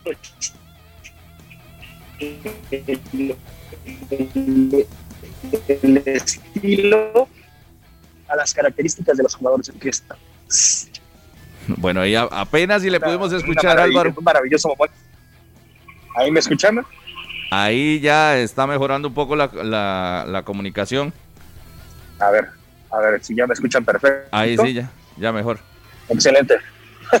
es que los puentes aquí de la Ciudad de México son una calamidad para las señales. Eh, les decía que el Tata se adapta perfectamente al estilo de jugadores que tiene. Y hoy con la selección con, con gente como Raúl Jiménez, como el Tecatito Corona, eh, como Rodolfo Pizarro, Diego Laines, Andrés Guardado, eh, es, es, es, un, es un equipo que le ha venido muy bien al, al, estilo ofensivo y con la pelota que quiere jugar el Tata. ¿no? Entonces, no confiados porque Mira, pasa que siempre que México se ha confiado termina perdiendo. Le pasó en el Mundial de 2002 con Estados Unidos y cada eliminatoria, hasta esta última, con Juan Carlos Osorio, cada eliminatoria era Costa Rica encima y Estados Unidos encima de México, ¿no? Entonces, confiados no porque el Tata no es así, pero sí sabedores que se tiene un equipo bien trabajado y que, que va a estar peleando por ese primer lugar en las eliminatorias y clasificar al Mundial, ¿no? Eso, e, eso, eso no hay duda. Y Costa Rica practicaba con Guanchope hace, hace unos meses y me decía que él, que él, que él ve muy bien a su compatriota como, como técnico por el estilo que maneja y bueno, de ahí tratar de ver si los jugadores responden, ¿no? Sí, vamos a ver cómo nos va con selección eh, de Costa Rica este año. eh, que pase un feliz año Álvaro y, y, muchas gracias. Siempre bienvenido acá a 120 minutos. Amigos, muchas gracias. Feliz año. Les mando un gran abrazo y tienen su casa acá en México, ¿eh? Cuando gusten. Gracias, gracias. Álvaro Cruz, colega mexicano que compartía con nosotros y nos da una referencia, Pablo, clarísima, con todos los detalles de de Daniel Arreola, que incluso podría jugar como lateral izquierdo de Liga Deportiva La Juelense. Claro, pero bien claro lo dice eh, Álvaro que quizás por velocidad ya no. ¿Verdad? Sí, es el mismo pero, caso pero de está, está comparando también al fútbol mexicano que es mucho más intenso. Ah, claro. Claro. Pero- tal pero- vez sí le alcance aquí para... Pero y también usted ve, en zona de centrales, el perfil izquierdo uno lo ve con Junior Díaz. Sí, pero también el ah, vamos a ver, ahora usted tiene dos de perfil izquierdo y dos de perfil derecho. Sí, pero Es imagínese, en- para como usted bien lo decía antes, con el tema de Aubry, ante, me imagino que a Riola lo están eh, contratando como central, pero ante una necesidad. Pero si es central para sentar a. Junior. No, es que sí, es que Junior Estado no, no era el titularísimo en la Liga Bueno, pero, Deportiva Alajuelense. pero por termina el- perdiendo la titularidad por la por, un tema de lesión. Sí, pero por ejemplo hoy Yo lo veo lateral izquierdo y no sé y no sé con Zavala. no sé. No sé, no sé Zavala sobre su futuro, que todavía no está renovado. Estamos esperando. Y lo veo, lo veo jugando más de lateral central. izquierdo. Central. Me parece, de momento, él y Faerrón. Y Junior en la banca. Sí. Sí. Bueno. Tener si a Junior Díaz. Si en- Zavala se marcha, ya quiere decir que el plan estaba listo. Pero ojo que, está la- que da muy buenas referencias, Álvaro, de, de, de este jugador. Que si bien no termina siendo titular en su equipo y, y dice que sí, perdió velocidad y demás, las referencias que da es que todavía, este, que es más, le sorprende cuando se da el anuncio de que venía para Costa Rica. Sí, porque estaba recién había terminado su vínculo con, con el equipo de Puebla. Que este jugador, Daniel Arreola, tiene pasado en Pachuca, tiene pasado en Atlante, tiene pasado en Morelia, también en el Monarcas Morelia, estuvo en el Dorados de Sinaloa, eh, también en la segunda división en la Liga de Ascenso MX, en el Ascenso MX, eh, precisamente un jugador que tiene solo recorrido en el fútbol mexicano, eh, no ha estado en otros equipos fuera de- del país azteca, así que será su primera experiencia fuera del país, de su propio país, que también es algo o es un aspecto que al menos a los costarricenses muchas veces les cuesta llegar a otro país y, tener un buen funcionamiento o, o destacar y demás, y por eso decía, las expectativas no pueden ser de una bomba. Son las expectativas de que puede ser un buen jugador, pero no de una bomba, no de un no bomba, de un jugador que vaya a destacar y ser el, Sí. El mejor del equipo. 120 minutos, el podcast, una producción de Radio Monumental. Estamos pasando bien en el penúltimo programa del año. Ya lo decía antes Rodolfo, mañana estaremos en vivo si Dios quiere. Y el lunes en vivo de nuevo y todo, todo normal. Aquí vamos parejo. Eh, en este fin de año que ha sido distinto porque no hubo vuelta a Costa Rica. ¿verdad? El lunes después de los 90 minutos por la vida. A ver qué conclusiones se sacan, qué se puede decir, qué jugadores Que- que- nuevos que- que En los aparecen. últimos se han usado muchos futbolistas nuevos, ¿verdad? Mucho Exacto. jugador. Es decir, no se espera, yo creo, ningún aficionado se puede esperar que en los 90 minutos por la vida vaya a alinear, por ejemplo, la liga con su 11 más estelarísimo. Bueno. Y demás. Ya está vía telefónica con nosotros la gerente del equipo del Municipal Grecia, Peggy Guillén, a quien le agradecemos que este 30 de diciembre acepte que la molestemos. ¿Cómo está Peggy? Bueno, me imagino que está trabajando porque ustedes no han parado desde que lograron salir de ese partido de repechaje con contrataciones, con movimientos, con la llegada del Tuma Martínez como entrenador. Y ayer también veíamos a Anthony López ya integrándose de lleno a las prácticas con el equipo después de aquella lesión que lo tuvo fuera varios días. Y creo que con una idea renovada totalmente del equipo de Grecia, porque se ha armado bien y parece que más bien están pensando en otra cosa totalmente distinta a lo que sucedió en el torneo que acaba de finalizar. Peggy, ¿qué tal? Así es, muy buenos días Pablo y a todos los que están ahí en cabina y deseándoles desde hoy un feliz año, ¿verdad? Esperando que este año sea muy bueno para todos. Y como usted lo dice, sí, aquí no hemos parado en, Grecia, bueno, primero se alargó nuestra temporada por lo de la liguilla que no estaba contemplado. Y gracias a Dios salimos de esa pues bien. Tenemos una oportunidad que es este torneo igual que todos los equipos, eh, tenemos las mismas posibilidades de todos, estamos desde cero. Y hicimos bastantes cambios, pero bueno, eh, más que todo fueron incorporaciones, algunas salidas, el equipo anterior era muy, muy joven, en esta ocasión estamos considerando algunas otras contrataciones que sí son de experiencia para que le den ese complemento al equipo sin perder el norte que tiene Municipal Grecia, ¿verdad? Que es formar jugadores, pero sí sabemos que ese liderazgo que va a aportar, por ejemplo, Galo, que nos va a traer eh, Marvin Obando, eh, que por ejemplo también Pablo Herrera que se incorporó, que tiene experiencia, entonces sabemos que eso también el, equipo está. Alejandro Castro también, que se incorporó en esta semana, es un complemento a los fichajes que, que ya teníamos, que tienen contrato con nosotros y que la mayoría son jugadores jóvenes más esos que tienen experiencia. De hecho, las salidas han sido muy pocas, ¿verdad? Hasta el momento. Sí, la salida, bueno, más que todo, la, que tal vez tenía más relevancia o tiene más relevancia fue la de Aldo Magaña, que él tenía una oferta en el extranjero. Sin embargo, bueno, creo que por ahí la, la oferta que él tenía no se dio y ahora me parece que va a estar acá nuevamente en el, en el país, pero no va a estar trabajando con nosotros. Ya nosotros esa plaza de extranjero la tenemos, que es un jugador mexicano que se incorpora en los próximos días con el equipo, que es la única, eh, digamos, eh, opción que tenemos ahorita por incorporarse. Ya el resto de la planilla está al 100% de integrado con, con Gilberto. Eh, ¿Este mexicano, un delantero? Es un delantero, un 9, se incorpora el 5 de enero con el equipo. tiene trayectoria, tiene gol, ¿verdad? Que también necesitamos eso y es lo que nos había hecho falta el torneo anterior. Esperamos también con la incorporación de Leitón, con Tanque. Hay un muchacho joven que me gustaría que ustedes también le den seguimiento, que se llama Rubén Silva. Tiene 18 años, eh, recién cumplidos, se ha hecho la Liga Menores con nosotros. Ahora él se acaba de incorporar al equipo de Primera División. Es de Palmares, pero es un muchacho muy humilde con talento y es ese delantero que también nosotros estábamos trabajando desde hace mucho tiempo en Liga Menor y que ahora va a estar ya con el equipo de Primera. Muy, mm, más mm, cuatro muchachos de ligas menores que se les dio la oportunidad para que hagan la pretemporada con el equipo y que posiblemente el profesor también los va a estar tomando en cuenta.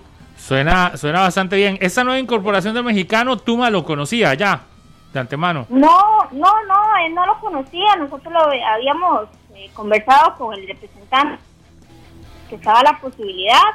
Con la estabilidad de Aldo teníamos que, ver qué hacíamos y dio la, la opción a Gilberto le parece, él lo analizó, obviamente está de acuerdo y, es por eso que se incorporan en él.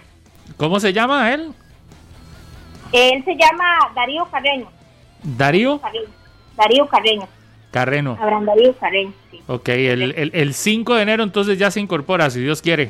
Sí, lo vamos a estar presentando en los primeros días de enero. Eh, Peggy, y me llama la atención, bueno, le decía que ayer eh, ya Anthony López regresó también, ¿verdad? A las prácticas. Sí, Anthony lo dieron de alta el 24 de diciembre, regalo Navidad, eh, todo bien por dicha, la lesión de él, a pesar de que era pues bastante fuerte, los días que tuvo no fueron tantos y ya él estaba incorporado al 100% con la pretemporada. Hoy de hecho eh, estábamos conversando que se siente muy bien físicamente, no le afectó tanto porque siempre estuvo activo a pesar de que no podía hacer tanto trabajo físico y por lo demás ya es cuestión de, días que, que quede el 100%. Y, obvio también de lo que más esperamos para ver a Grecia es ver a Gilberto Martínez como técnico ya oficial del fútbol de la, de la primera división. Ustedes en Grecia han tenido buen ojo, ¿verdad? Para tema de técnicos. Eh, Walter Centeno, que hacían del equipo y es técnico del Saprisa. Eh, Roberto Castro, que termina ganando también eh, series en Liga de Ascenso y demás, al final pierden la final contra Guanacasteca, pero también destacando gente de la casa y hoy le dan la oportunidad también a, un, a una figura del fútbol nacional para que tenga la opción de hacer sus, sus, primeras, sus primeras armas como entrenador de primera división en Costa Rica. Sí, lo dude. Bueno, eh, la elección del técnico eh, tenía que hacerse de manera pues bien pensada, ¿verdad? Eh, que él cumpliera con todos los requisitos que estábamos solicitando, que fuera una persona que sepa de fútbol, que tenga experiencia, pero que haya sido inclusive jugador, que conozca el ambiente nacional, pero que también tenga ese rostro internacional. ¿Y qué más que él? Que, sí, que fue mundialista, tuvo toda su carrera en Italia, eh, tiene las certificaciones en Europa, que prácticamente, si no me equivoco, es el único entrenador a nivel nacional que está certificado en Europa y es una de las ligas más importantes, ustedes lo conocen muy bien. El fútbol que él trae es muy diferente, lo hemos visto en estos entrenamientos que ha tenido, es muy diferente, trabaja línea por línea y creemos y estamos convencidos de que eso nos va a ayudar para este torneo, hacer algo diferente a lo que se ha venido manejando, no solamente con Grecia, sino a nivel nacional. Eh, una persona muy profesional que se pasa actualizando, de hecho él no trae su equipo de trabajo, nosotros le dimos la opción y él lo que mencionó es que él quería trabajar con los que ya estaban, con gente de la casa, que lo demostraron en la liguilla, que sacaron la tarea bien. Entonces es parte del equipo de trabajo, Mario Camacho, José Rodríguez, que está como secretario técnico, Mario Camacho y, Heiner Carranza, que son los asistentes, y además que Heiner es el preparador de porteros, y más el preparador físico, otro, y su equipo de trabajo que, ha venido trabajando normalmente Grecia. Pero sí, nos ha gustado mucho su forma, el, el equipo también lo ha notado, que son entrenamientos muy intensos, pero rápidos. No están pausados. Y sabemos que todo eso pues, va a traer buenos resultados para el equipo. si Dios lo permite, la próxima semana eh, vamos a estar allá viendo también el, el centro, le podemos llamar así también, el centro de entrenamiento. Del, ¿cómo lo... Centro de entrenamiento eh, municipal Grecia la Argentina, porque no puede perder la esencia, así es como la gente lo conoce un lugar que, bueno, da paz, tranquilidad, se ha generado mucha inversión, pero inversión que se, que se ha facilitado por medio de los patrocinadores. El equipo, gracias a Dios, ha tenido muy buen apoyo por parte de los socios comerciales y eso es lo que hemos estado enfocando, que no es un tema de economía de sacar, porque obviamente no hay presupuesto, pero sí de hacer buenos negocios que nos facilite toda la inversión en el lugar. Sí, sí, y, decía que la próxima semana lo vamos a conocer porque Carlos va a ir a hacer un trabajo especial allá eh, para, para conocer todo el, proyecto que, que ahora se bien nos decía, la idea es generar figuras de Grecia, pero también de esa zona de Occidente que a veces se, se, han desaprovechado o que solo si hay recursos, si se van para la juela, que es lo que ha pasado, yo soy de ahí y he visto jugadores de San Ramón que, que son oriundos de San Ramón y que lo más cerca que tenían era ir a la Juela, no todos terminaban en Liga Deportiva La Juelense y muchos se desaprovechaban al no tener equipos en primera, al no tener lugares de entrenamiento en primera y, ahora ustedes pretenden que en Grecia se convierta como en ese centro de Occidente, dándole oportunidad a las figuras de la, de la región. Ahora nos lo dice con este muchacho de Palmares y me imagino que también esa es la idea con gente de Naranjo, de Palmares, de Sarchí, de San Ramón. Sí, así es, Pablo. Bueno, el lugar se presta y lo hemos visto en esta pretemporada. Bueno, primero por el protocolo no se puede hacer pretemporada en otro lugar, lo hemos hecho ahí, pero no solamente es eso, sino que permite tener las instalaciones al 100%, 24 horas, el mantenimiento de la cancha se lo hemos estado haciendo eh, como tiene que ser. Eh, obviamente ya el, equipo se siente en casa, antes andábamos de cancha en cancha, teníamos 3, 4 canchas por semana y eso era primera división y ligas menores, usted se puede imaginar eh, lo que estaba muy largo de la primera porque los jugadores de Liga Menor no se podían ver tanto ni se besaban tanto con el equipo de primera, entonces no había identidad, no había esa línea de comunicación entre Ligas Menores y la primera, y es lo que estamos trabajando ahora. Por ejemplo, estos cuatro chicos que están de Liga Menor entrenando, ya ellos saben si, van a entrenar con primero unos días, pero también van a tener que su participación en alto rendimiento.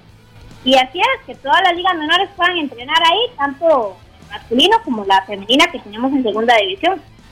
Y ahora, si lo permite, en los próximos días de enero, si, si se aprueba el protocolo para entrenamientos de liga menor, también esperamos hacer visorías para darle mayor oportunidad a los jóvenes del, de Occidente, que usted lo dice, Palmares, Naranjo, San Ramón.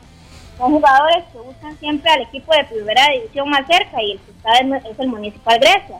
Y ahora, Gilberto no viene solamente a trabajar la primera división, sino que él asumió toda la gerencia deportiva como tal y es un proyecto deportivo que lo va a ver de manera integral.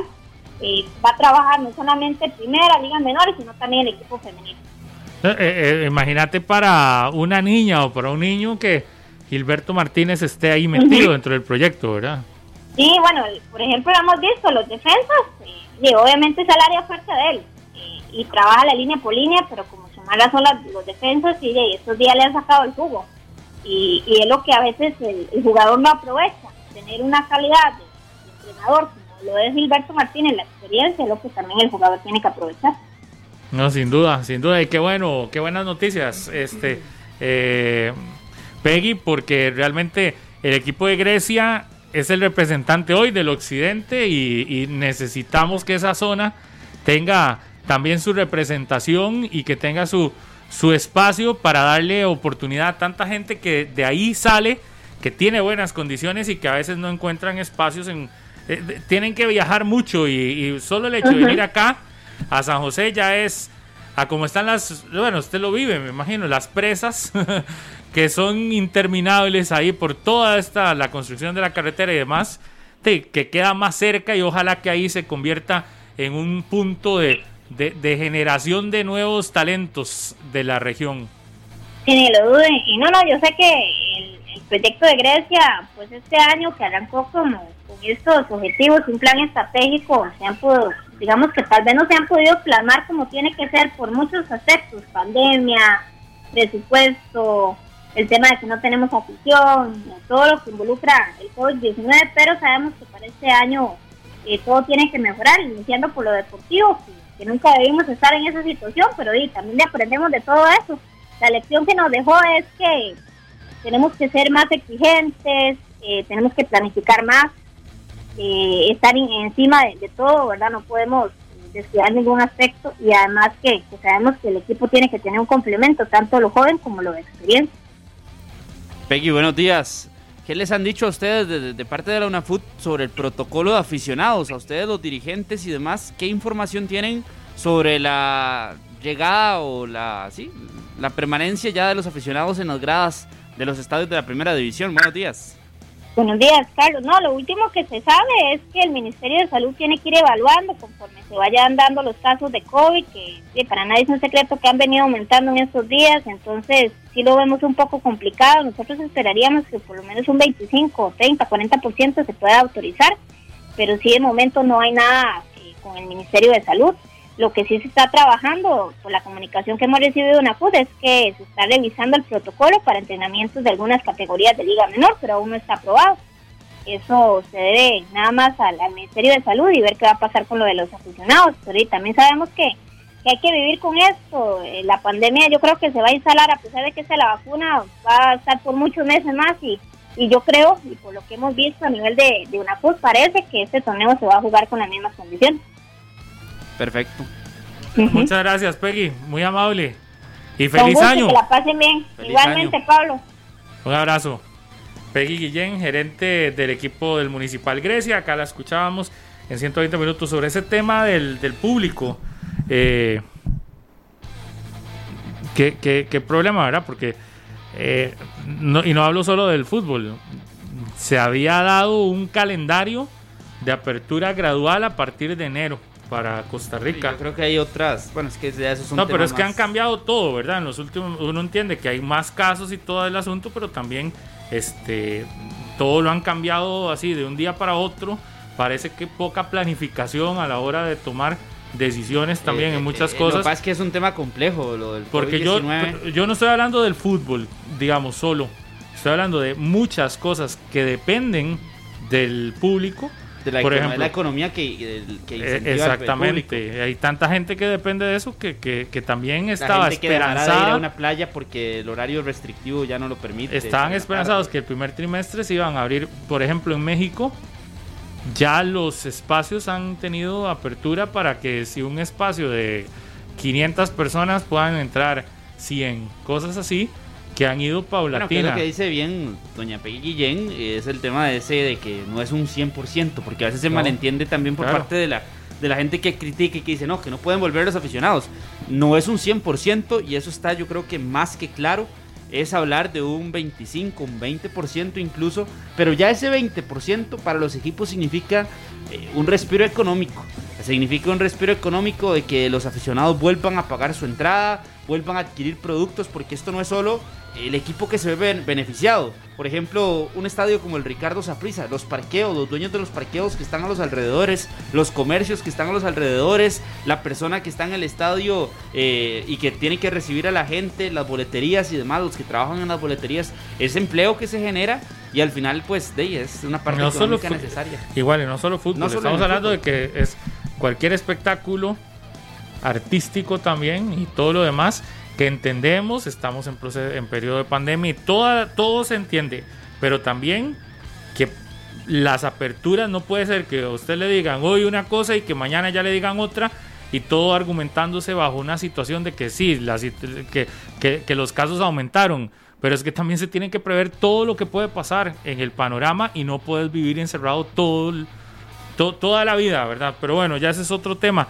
Habrá que ver y yo creo que cada una de las partes que se sienten afectadas, igual, insisto, yo aquí saco el fútbol que no ha estado afectado, aunque económicamente en esa otra parte sí, pero hablo de todos los demás eventos, todo lo que tiene que ver con cultura, con arte, eh, que eh, músicos, todo lo demás que dependen de, de espacios así, de que les dijeron que en el primer trimestre del 2021 habría algún grado de apertura y que hoy simplemente no dicen si cambia o no, porque no han avisado que el protocolo lo cambiaran o que el, el calendario se cambiara y que le van a salir con un cambio como nos salieron a todos con los cambios de, de medidas de la noche a la mañana. Mañana 31 de diciembre desde las 7 de la noche, porque recordemos que mañana después de las 7 nadie puede circular. Dentro de las cosas que le cuento, ¿verdad? De, todos los cambios que han habido de un día para otro. Mañana, mañana es jueves, ¿verdad? Mañana 31 de diciembre, desde las 7 de la noche, Monumental tiene una programación especial. Año Nuevo Monumental. Con saludos, participación de oyentes por WhatsApp, además de la línea telefónica abierta. Una manera diferente de acompañarle para darle la bienvenida al nuevo año desde las 7 de la noche acá en los 93.5 FM de Radio Monumental, la radio de Costa Rica. Ya lo sabe, recibamos el año nuevo y esperemos que sea mejor. tradición, es tradición recibirlo Monumental. monumental, ¿verdad? La gente Sí. que en sus casas. Mi abuelita prende la radio y escuchaba Monumental, siempre ha escuchado Monumental. Exactamente, para, para ese cambio de año es eh, una tradición. Yo creo que en muchas casas, la gente que nos escucha sabe que eh, puede estar eh, todo el, bueno, en tiempo atrás, las, las fiestas en lo más y mejor, pero llegaban y faltaban cinco minutos, ponían la radio monumental. Aquí me llega una foto desde la playa, dicen vacaciones, pero no me puedo perder 120 minutos. ¿Quién? De Murillo. No, no, no. Ah, No, ese sí se lo pierde. Desde la playa ahí, subido, subido Sergio Uy, Alvarado. qué bien esa canción. Hey, Sergio Alvarado, el de la Teja. Está de vacaciones. Ayer lo vi yo en, aquí Oh, en mentira, Sabana. es- no, no, no, desde la playa. Está aquí, dice. Estoy de vacaciones, pero no me pierdo 120 Ayer yo lo vi trabajando con el señor Cage Gómez también. Un saludo para él. Los vi aquí en Sabana. Esa música es la de mis Trabajando, compas corriendo. allá en Turrialba. No, Sí, trabajando, parecía. bien, bien escogida esa. Saludos a, Pamaité. a mis, sí, Carlos Vives, a mis compas de Turrialba que van a, Conoce a de estar música, allá Rodolfo, muy bien. En burbujas, me en imagino. Burbuja. Sí, como tiene que ser. Para que no nos sigan encerrando. sí, pero mañana es un día sí. para, para, sí, para disfrutar en, en burbuja, en familia, ¿verdad? Pasó Y- rápido el año. Se acaba el 2020, rapidísimo, ¿verdad? ¿Qué? A mí- a mí- Rapidísimo, dice. A mí se me hizo terreno. ¿En serio? No, hombre, a mí se me hizo... a mí lo que se me hizo rápido fue diciembre, pero generalmente diciembre se pasa así. Sí, diciembre siempre... Las épocas Pero el año- pasan rápido. Pues ayer dieron una buena noticia, rápido. que a partir del mar de, de las primeras semanas de enero empiezan a llegar 33 mil vacunas por semana. Y ya en teoría tendríamos 160 mil vacunas como eh, a finales de enero. Rapidito. Y en febrero ya en teoría vienen más. Sí, que, que hoy también en el Reino Unido ya de, se, por, por, el, por el tema de la emergencia y demás, eh, la vacuna de Oxford, si no me equivoco, fue la que hoy vi en- del periodista De AstraZeneca. Cristian Martín. Sí. eh, a Oxford y sí, la de Oxford y AstraZeneca ya está empezando hoy en Que es más Reino barata. Unido. Sí. Es más barata que las otras y que Costa Rica también había comprado un millón Sí. de dosis. sí, sí, que también es... Y que supuestamente esta nueva la van a empezar a comercializar. para que también la gente que la quiera comprar. Sí, también es una buena noticia en este cierre del 2020. ¿Qué dicha, Pablo? Hay usted- muchos que no quieren eh, ponerse la vacuna. Usted ha visto, hay gente que le da miedo. No, hombre, yo eso me lo. Yo estoy a punto de. A mí, cuando me digan, le toca, mi brazo está Sí, pero disponible. usted está en el grupo 10. No, yo estoy en el grupo 4, creo. Sí, No grupo diga 4, ya. pues yo soy rinítico. Y ese es uno de los factores, si no me equivoco, espero. Ya lo ya pidiéndola. No, tengo, una, tengo un problema, una rinitis grave. Sí, pero eso, eso está en grupos. Yo, Es que es un tema yo de... ni hice planes porque el grupo 1 Yo no, el no, no, grupo 2 uno no, tampoco. ni el dos, pero hay un, sí, ese... es...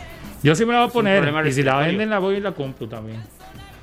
Ah, sí, yo también. No, si apenas la venden, yo... es- Todos mis ahorros. Eh, Ojalá que la gente se la ponga. Hay una campaña para que la gente no le dé miedo.